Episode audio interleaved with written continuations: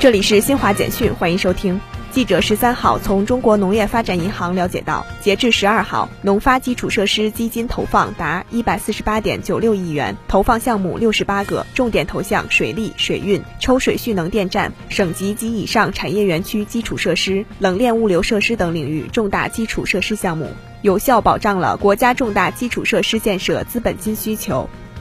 记者十三号从公安部获悉，全国打击性侵犯罪专项行动开展以来，全国公安机关迅速行动，重拳出击，共破获性侵案件含积案二点八六万起，抓获违法犯罪嫌疑人三点二二万名，有力维护了妇女儿童合法权益。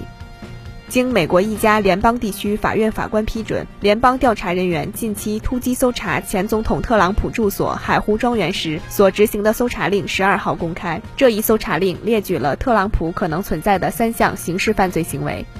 英国政府十二号宣布，在经历一九三五年以来最干旱的七月份后，英格兰十四个地区中已有八个地区处于干旱状态，这是英格兰自二零一八年以来首次出现干旱。